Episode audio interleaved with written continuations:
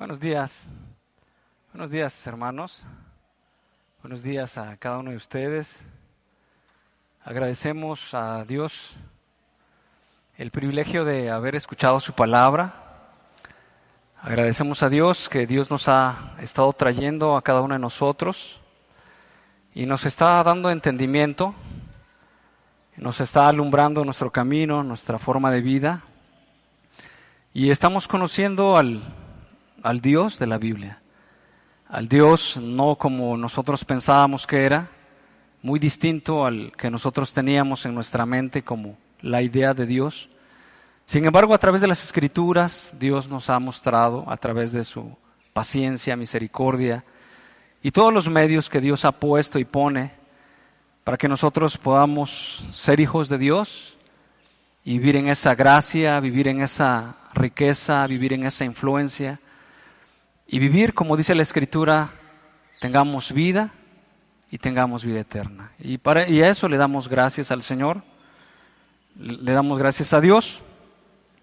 Eh, voy a, tocar eh, alguna parte de la sección acerca de, de, este, de esta persona que, que no podía caminar, del paralítico que se le conoce comúnmente como el paralítico de Bethesda. Y bueno, eh, hay muchas cosas y hay muchas verdades que Dios nos habla a través de las escrituras. Eh, la escritura, la palabra de Dios es un tesoro inagotable eh, de, tanta gracia, de tanta verdad, de tanta enseñanza para nosotros y no solamente enseñanza, como si se tratara de solamente aprender, como si se tratara de solamente de entender algo y decir que bueno, está bien, sino más bien hay, hay, hay mucha gracia, mucha influencia para nosotros, para que nosotros podamos vivir de acuerdo a la voluntad del Señor.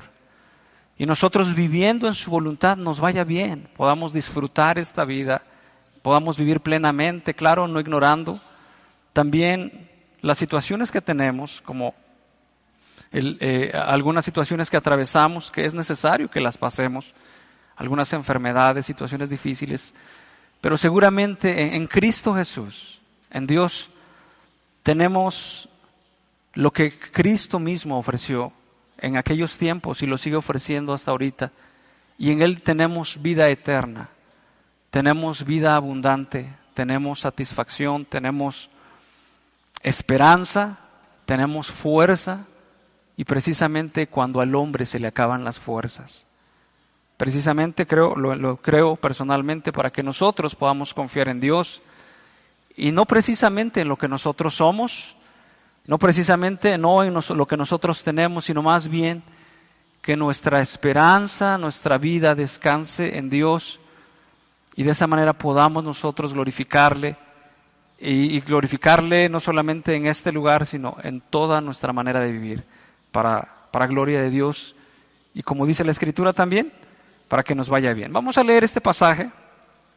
En Juan 3 eh, es un poquito largo, sin embargo es necesario que lo leamos y después oremos para que Dios nos ayude. Dice Juan 3 en el capítulo 1, perdón, Juan 5. Juan 5 es. Dice, después de estas cosas había una fiesta de los judíos y subió Jesús a Jerusalén. Y hay en Jerusalén, cerca de la puerta de las ovejas, un estanque llamado en hebreo Bethesda, el cual tiene cinco pórticos. En estos yacía una multitud de enfermos, ciegos, cojos y paralíticos que esperaban el movimiento del agua, porque un ángel descendía de tiempo en tiempo al estanque y agitaba el agua, y el que primero descendía al estanque después del movimiento del agua quedaba sano de cualquier enfermedad que tuviese. Y había allí un hombre que hacía 38 años que estaba enfermo.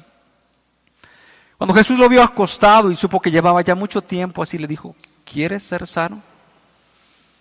Señor, le respondió el enfermo, no tengo quien me meta en el estanque cuando se agite el agua.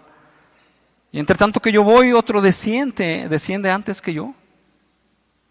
Jesús le dijo, levántate, toma tu lecho y anda. Y al instante que el hombre fue sanado y tomó su lecho y anduvo y era de día de reposo aquel día. Entonces los judíos dijeron a aquel que había sido sanado, es día de reposo, no te es lícito llevar tu lecho. Y él les respondió, el que me sanó, él mismo me dijo, toma tu lecho y anda. Entonces le preguntaron, ¿quién es el que te dijo, toma tu lecho y anda? Y el que había sido sanado no sabía quién fuese, porque Jesús se había apartado de la gente que estaba en aquel lugar. Después le dio Jesús en el templo y le dijo, mira, has sido sanado, no peques más, para que no te venga alguna cosa peor. Y el hombre se fue y dio aviso a los judíos. Jesús era el que le había sanado. Y por esta causa los judíos perseguían a Jesús y procuraban matarle, porque hacía estas cosas en el día de reposo. Y Jesús le respondió, mi Padre hasta ahora trabaja y yo trabajo. Por eso los judíos aún más procuraban matarle, porque no solo quebrantaba el día de reposo, sino que también decía que Dios era su propio Padre, haciéndose igual a Dios. Vamos a orar. Padre bendito, en el día de reposo tú sanaste a aquel hombre. Glorioso milagro que pudo tener este hombre. También es, es un día de reposo. Es el día del Señor en el cual nosotros dedicamos para congregarnos. Señor, tú sanaste a aquel hombre que llevaba 38 años enfermo. Y quiero pedirte, por favor, que mediante tu palabra y la influencia de tu Espíritu Santo y la gracia que hay en Jesucristo, nosotros podamos ver que, Padre, la enfermedad que nosotros tenemos, ya sea una, enfermedad física, tú la puedes sanar, porque también ahí había más enfermos de los cuales no sanaste. No sé eh, tus planes que tenías para con ellos. Pero sin embargo, la evidencia que nos da este hombre es que no se maravilló, Señor, de una sanidad. No se sorprendió. No te dijo, te quiero seguir. No te dijo, déjame estar contigo. Vemos un hombre que se mantenía como al borde, tal vez ingrato, tal vez ignorante, tal vez perdido. Y que nosotros podamos anhelar no solamente la salvación de la, sanidad de un cuerpo, sino más aún podamos anhelar la restauración y la sanidad de nuestra alma. En el nombre de Cristo Jesús te lo pedimos. Amén.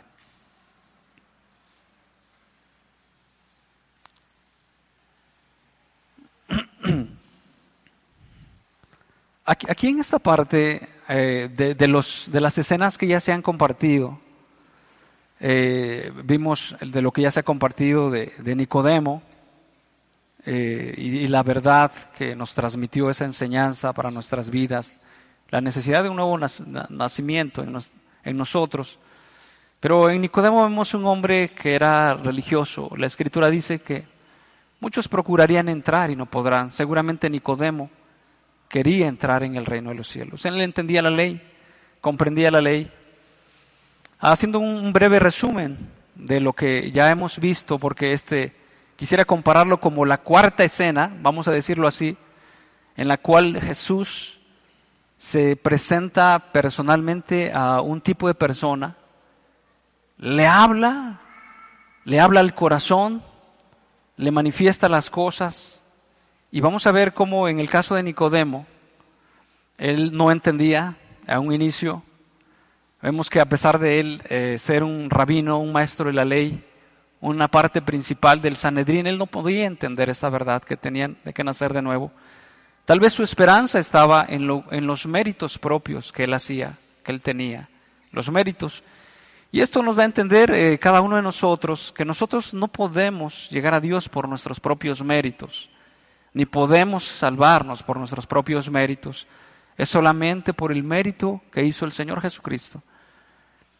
Llega un momento, eh, él, no practicaba pecados, como en el caso de la mujer samaritana, pero él no había nacido de nuevo. Sin embargo, a través del encuentro con el Señor Jesucristo y de lo que el Señor Jesucristo le dijo a Nicodemo, de que era necesario nacer de nuevo y que el, eh, viento sopla de donde quiere, y también así es, es el, que es nacido de nuevo. Eh, le hizo esa, esa comparación. Sin embargo, después en pasajes posteriores vemos a Nicodemo y lo podemos percibir que él, entendió la verdad del Señor Jesucristo. Cuando murió el Señor Jesús, él llevó mirra, él llevó una ofrenda, y también se ve en otra escena cuando bueno, estaban discutiendo los judíos y diciendo, bueno, este hombre no procede de Dios, y bueno, y esto, y así, así, y entonces él dice, ¿juzga acaso nuestra ley? Si primero no le escuchamos y después hacemos esto. Y él, él estaba dándoles a entender, necesitas escucharlo, o sea, necesitas, o sea, no, no puedes cerrarte. O sea, en, el, en dentro de tu corazón, si no le has escuchado, si no le has escuchado, pero el punto es que vemos a Nicodemo en pasajes posteriores que ese encuentro con Jesús cambió, cambió algo en su vida, lo cambió o, o, le afectó dramáticamente o hizo algo en su vida. Ahora, con el encuentro de la samaritana, no era el caso, no era el mismo caso que Nicodemo, la mujer samaritana era una mujer que igual tenía una religión, pero una religión en la cual ella podía profesar solamente de, en, con un conocimiento, pero estaba tan lejos de la verdad, puesto que ella vivía a su propia manera, vivía a su, a, su propia forma de ser, y, la escritura nos da testimonio que tenía ya cinco, ya, ya se había juntado, ya se había casado varias veces, o lo que sea, porque cinco maridos has tenido y el que ahora tienes no es tu marido. Pero vivía de una manera desordenada. Ella, eh, podemos decirlo así, no se podía justificar delante de Jesús de decir, bueno, eh, tengo mi religión porque a, lo que se ve no podía practicar ni su misma religión. Si tenía un conocimiento, nosotros sabemos que va a venir el Mesías, nosotros adoramos en este monte, pero la vida que ella llevaba, la mujer samaritana, era una vida disoluta. Es una, era una vida contraria a lo que por lo menos ella tenía en concepto en su mente. El efecto del encuentro con Jesús fue que ella creyó en el Mesías e inmediatamente fue a llamar a las demás personas y fue a decirles, oigan, he conocido a un hombre que me ha dicho todo lo que yo soy. y la escritura da testimonio que muchas personas no solamente creyeron por el testimonio de la mujer samaritana, sino creyeron también por quién? Por la palabra del mismo Señor Jesucristo. Era un efecto con otro efecto y otro efecto de que había tenido y llegó la salvación a esa comunidad, llegó la salvación a esa casa y dice, nosotros hemos creído en el Señor Jesucristo. O sea, hubo una reacción, hubo un impacto en su vida que, lo, que la llevó a hacer lo que antes no hacía se sorprendió. Vemos también a otro hombre este, en otra condición muy distinta, ya no como parte de un judío que es miembro del Sanedrín. Vemos a otro hombre que ya no es, vamos a decirlo así como, como la mujer samaritana que era considerada como una gentil o como no parte del pueblo de Dios. Vemos a un hombre judío que era principal, que, era un, que tenía un cargo público, pero que teniendo todo, como bien nos los eh, eh, enseñaron, como bien nos los predicaron, teniendo todo, no podía hacer nada por su hijo. Teniendo todo, teniendo o sea, lo que tenía, teniendo el puesto, teniendo poder, teniendo economía, teniendo todo, no tenía nada realmente. Sin embargo, a través del testimonio, de las señales que dice la Escritura, que esas señales que Jesús hacía era para que dieran testimonio de que Él era el Hijo de Dios, que Él era el Salvador del mundo, que Él era el Mesías, que Él es el Mesías. Y entonces, en, esta escena, él, había visto las señales y tenía esa fe y esa confianza.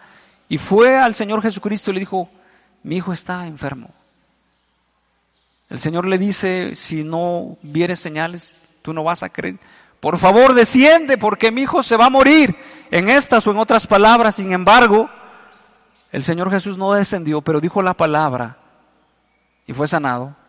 El asunto es que en esta escena, también en esa historia, este hombre, al, saber que había sido sanado, porque fue sanado su hijo, y al entender la hora y, de lo que, en la hora que había sido sanado, dice la escritura, que creyó él y toda su casa. Creyó él y toda su casa. Un encuentro con el Señor Jesucristo, personas que eh, estaban siendo influenciadas por Jesús, Jesús se manifiesta a ellos y, y, a través de ese encuentro con Jesús hay un cambio, hay un efecto, hay algo que les lleva a hacer la voluntad del Señor, a, a adorar al Señor y a glorificar al Señor, como en otras, como en otras, como en otras escenas o como en otras partes de la Escritura nos da testimonio que así pasó. Pero sin embargo, en esta parte, en esta parte de, del estanque ahí en Bethesda, vemos a este hombre como muy silencioso. Vemos a este hombre como que no se asombra. Es más, no se ve como agradecido. No, no, no, no están esas palabras ahí, o por lo menos esa actitud no se da a entender. No se nota eh, una, una, una frase de como que estaba asombrado, ¿no? O tal vez como en el, paralítico que fue sanado en, la puerta de la hermosa, donde nos da testimonio el libro de los Hechos, dice que saltaba, que brincaba, dice que adoraba a Dios y la gente se maravillaba, decía, seguramente, estaba sorprendida, pero seguramente las personas decían, ¿qué le pasa a este hombre? Y que fue una oportunidad para que los, los apóstoles predicaran. No se le ve a este hombre, al paralítico, como se le conoce, de Bethesda, diciéndole, Señor, yo quiero ir contigo como el endemoniado Gadareno, o sea, déjame estar contigo. Yo quiero seguirte. No se le nota, se le nota. Yo eh, lo, lo puedo determinar así, sanado, en mis propias palabras, en mi propia convicción, pero no restaurado. Pudiera ser. Pero bueno, lo cierto es que no se nota a este hombre con un deseo ferviente de servirlo, de seguirlo. Y entonces, vamos a ver algunos puntos, unos puntos que nos van a, llevar a ver esta situación. Y empezamos con el, el, primero es un estanque, un estanque que está allá en, se le llama Bethesda, y este lugar se llama, se, le, se llama así, pero quiere decir lugar de la misericordia o casa de la gracia.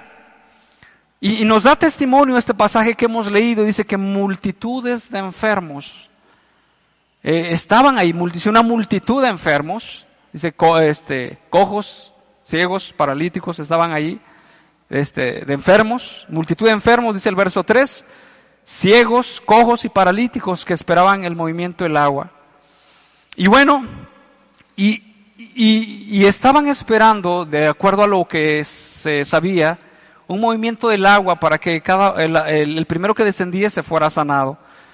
Y sin embargo esto nos da a entender algo muy importante. Podemos ver multitudes de personas, y seguramente nosotros tal vez hemos sido algunos de ellos, que hacemos fila y que nos, eh, eh, y que nos alistamos para buscar la sanidad de nuestro cuerpo. Podemos levantarnos temprano a las 4 o 5 de la mañana por sacar una ficha, por tomar temprano el, autobús, porque tenemos que ir a la ciudad de Puebla, a la ciudad de México. Y eso nos habla de, una, de, la, de una atención que nosotros le podemos poner más a la salud física que a la salud espiritual. Pero la, escritura nos da testimonio y nos dice que no solo de pan vive el hombre, eh, por otra parte, también tenemos testimonio en este libro de Juan que el Señor Jesús nos dice, trabajad no por la comida que perece, sino por la, que a vida eterna permanece. Por ejemplo, y, vamos a leer Isaías 5, 55, 1, y dice de la siguiente manera, Isaías 55, 1,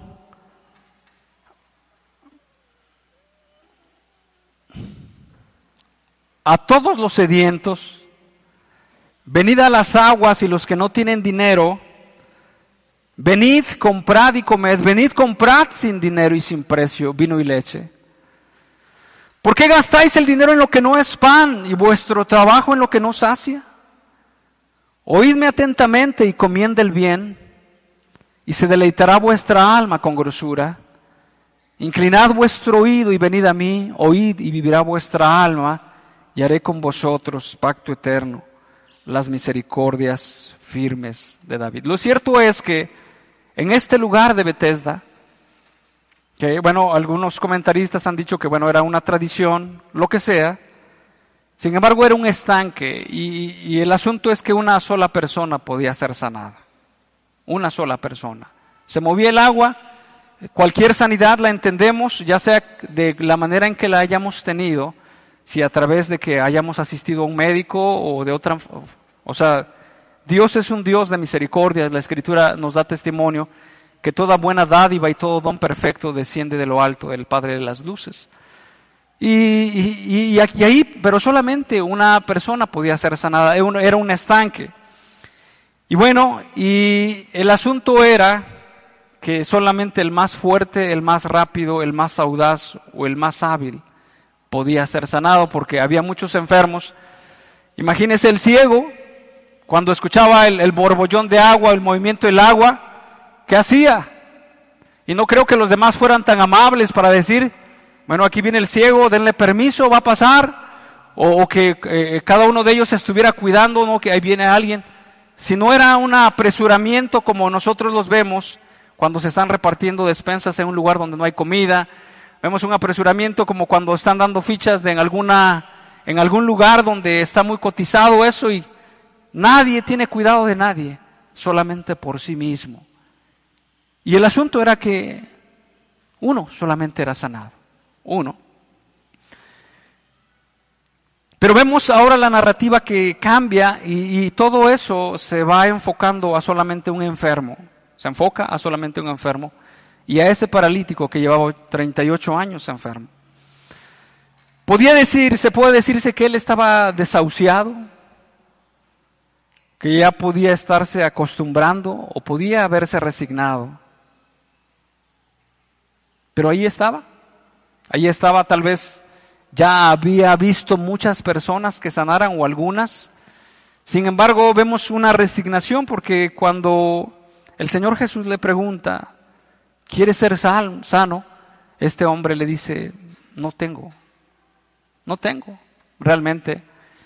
Y, precisamente muy pocas personas, hablando de salud y hablando de enfermedades que eh, humanamente son incurables, solamente los que tienen los medios. Tal vez, tal vez, solamente tal vez, y si Dios así lo quiere, puedan ser sanados. Y él le contesta al Señor Jesucristo, no tengo quien me sane.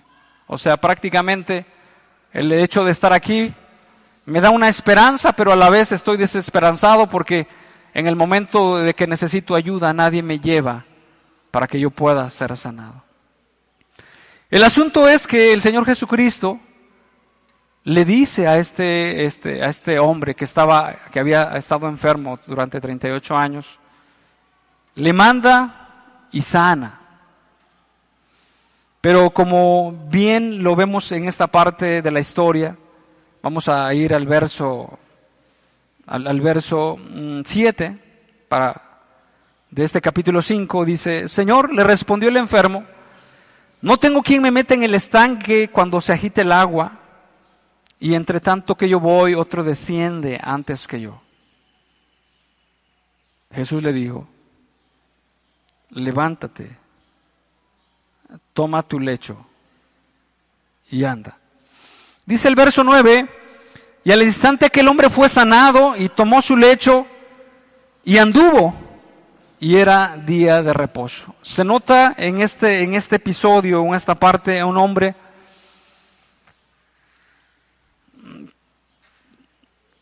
sin una actitud de, de, de agradecimiento. Se nota a este hombre como diciendo, bueno, levántate, toma tu lecho y anda. Sana, toma su lecho y anduvo. O sea, de cuenta como alguien que, que es sanado y al otro día lo que piensa es, vamos, voy a ir a trabajar. Y al otro día lo que piensa en otras cosas. Pero este hombre no pudo ver, porque más adelante nos da testimonio, ni siquiera supo quién lo había sanado. Cuando le preguntan, ¿quién te sanó? No sé, no sé quién me sanó. No sé quién me sanó. Y este hombre, como hace rato bien lo dijimos, no se le nota un poco de gratitud, no se le nota un agradecimiento, no se le nota un deseo de seguirle, de seguir a Jesús, no se le nota un ansias de estar con Él, no se le nota como, como aquel ciego que había sido sanado, que cuando el Señor Jesús lo, lo, lo manda a lavarse al, al Siloé, que, después de que se encuentra con el Señor Jesús, porque también este hombre, perdón, el Señor Jesús se encuentra con él y en el templo precisamente, Y, y, cuando, y, no le dice, eh, no le preguntó su nombre, sino simplemente le dice, mira, has sido sanado, ve y no peques más. Y allí entendió su nombre, o no sé cómo habrá sabido su nombre, sino más bien ante el mensaje del Señor Jesús, ante una advertencia, pudo este hombre saber el nombre del Señor Jesús. Y bueno, y vemos en el contexto, y por lo menos así se ve en esta, en esta escena, va, pero no va a decirle a los judíos, no va a decirle a otras personas, es que Jesús me ha sanado, es que yo he encontrado la salvación, yo he encontrado el perdón de los pecados, he conocido al que me ha sanado, sino más bien se nota un hombre que va a delatar a Jesús, más bien se nota un hombre que va a hablarle a los demás, Jesús me sanó ante una advertencia que el mismo Señor Jesús les había dicho, le había dicho, ve y no peques más. Entonces, se, se nota así, se nota ingrato, se nota insensible. El ciego Bartimeo nos dice la escritura que seguía a Jesús en el camino. Otro ciego, dice el otro ciego, dice la escritura que creyó y le adoró.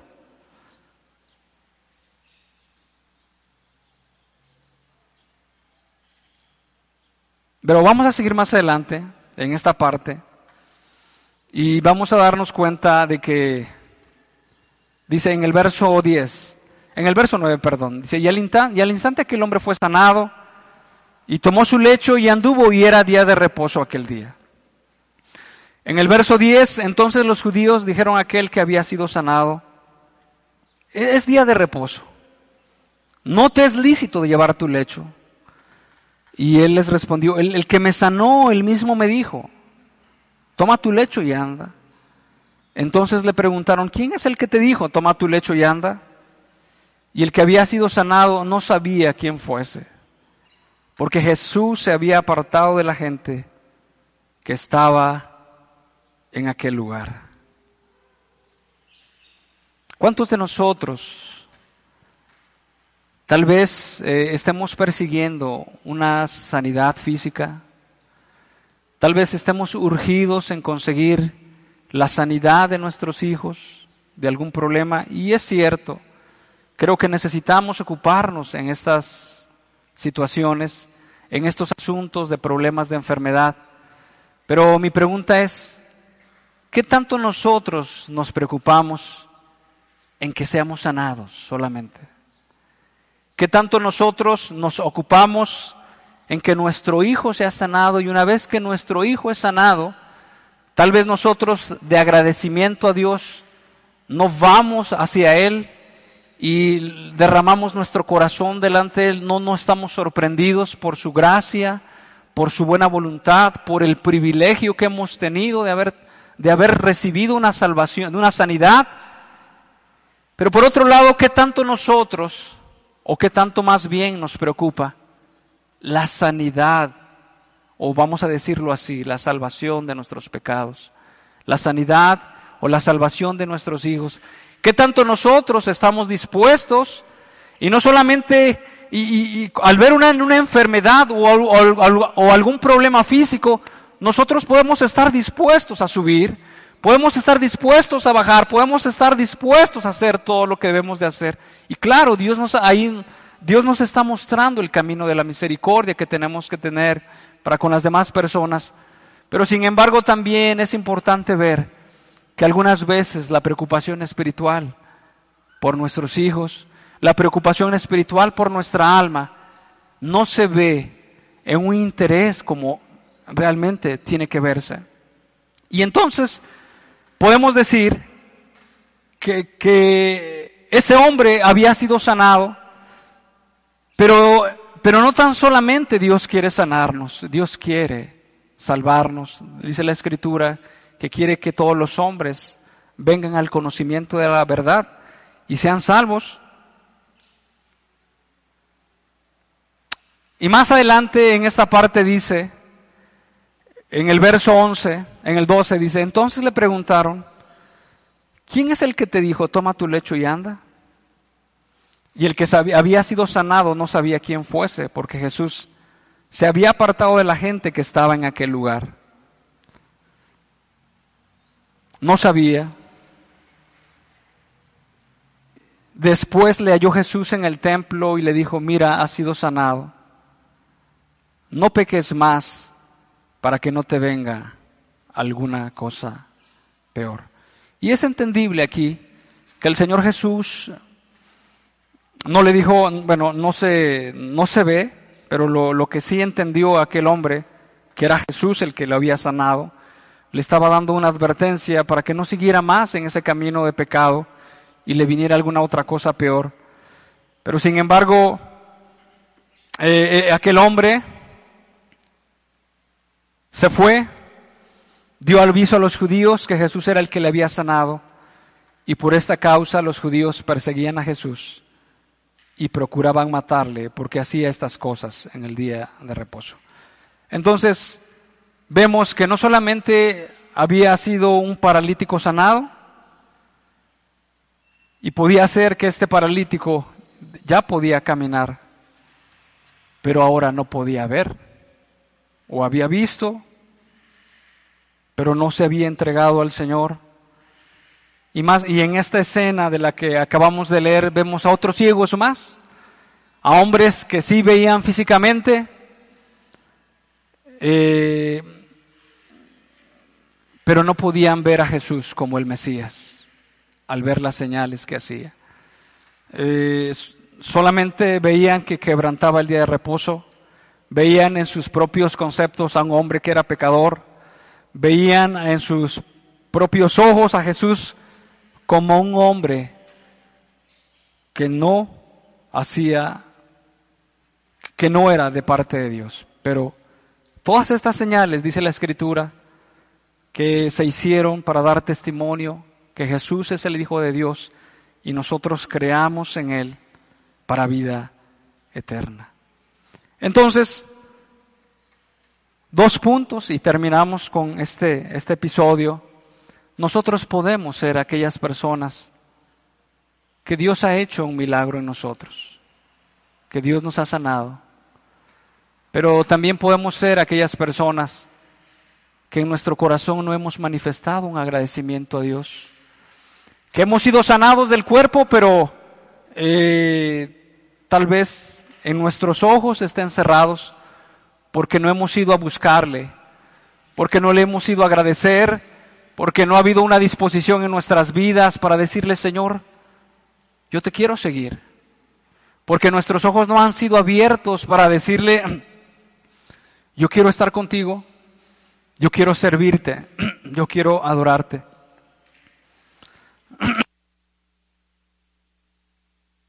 O por otro lado más, podemos ver a estos hombres judíos o fariseos que veían a Jesús como un hombre que era pecador, como un hombre que quebrantaba el día de reposo, como un hombre, pero no podían ver que Él era el Mesías, el Hijo de Dios, que con estas señales estaba apuntando a aquel que vendría, eh, aquel, eh, el Hijo de Dios que vendría como el unigénito, como el Mesías, como el Salvador, para traernos libertad de nuestras vidas, de nuestros pecados. Dice la Escritura, el que no es conmigo, contra mí es, y el que no recoge, desparrama. Vamos a terminar esta parte. Les pido por favor que se pongan de pie.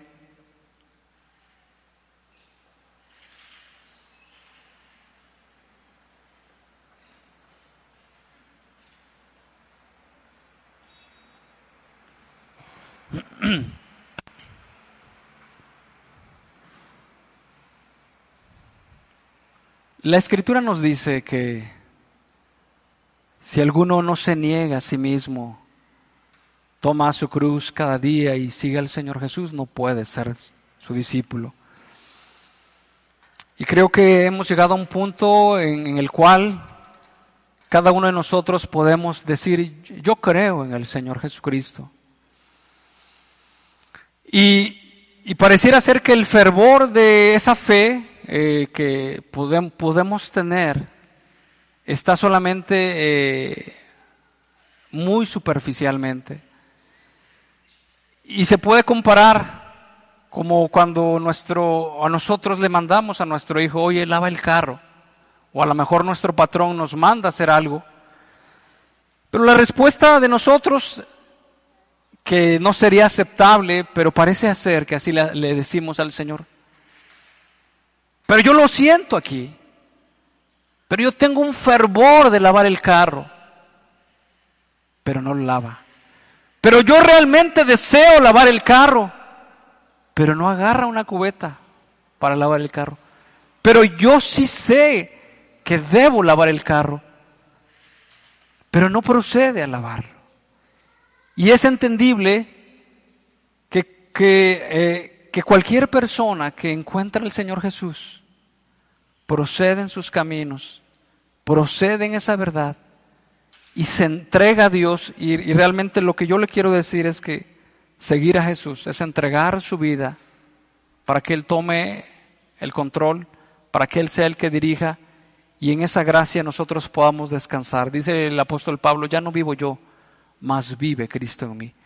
Pero algunas veces nosotros queremos tomar todavía el timón.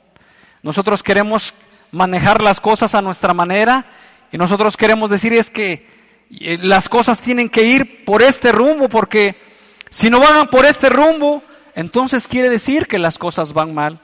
Sin embargo, lo que la escritura nos muestra, que, que, que la voluntad es el del Señor y que cada uno de nosotros nos tenemos que dejar llevar, que nos tenemos que dejar de influenciar por la palabra de Dios, por su espíritu, y no nos tenemos que resistir a la voluntad del Señor, porque puede llegar a un momento que nosotros estemos en una realidad donde Dios nos manda a hacer lo que tenemos que hacer, pero nosotros nos quedamos un punto, en un punto de decir, creo que ahorita no es el tiempo. Creo que ahorita no lo siento el hacer. Creo que eh, tal vez las, circunstancias no sean las, las que se deben de hacer, tal vez mañana, cuando se compongan las cosas, tal vez cuando los tiempos cambien, haya un momento de tranquilidad financiera, un momento de bonanza, yo creo que ya podemos hacerlo. Sin embargo, los planes y la voluntad del Señor son perfectos y no va a haber cosa mejor en que nosotros nos entreguemos al Señor, nos dispongamos para hacer su voluntad en toda nuestra manera de vivir. Y que de esa forma nuestra vida apunte a que nosotros hemos hecho caso a la voluntad del Señor. Y que de esta manera también nosotros apuntemos a que la voluntad del Señor es, es, a la cual nos hemos sometido y en la cual nosotros, haciendo conforme a su palabra, tendremos el bien, el bien que Dios quiere para nuestras vidas en este punto, pero también, por otro lado, que nosotros, en esa influencia del Señor Jesucristo en nuestras vidas, podamos adorarle de todo corazón.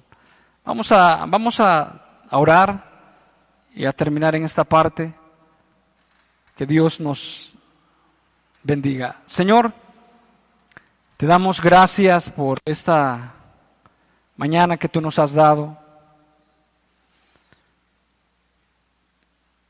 Gracias por eh, esta, esta palabra que está en, en este libro de Juan, y en la cual tú nos llevas, Señor,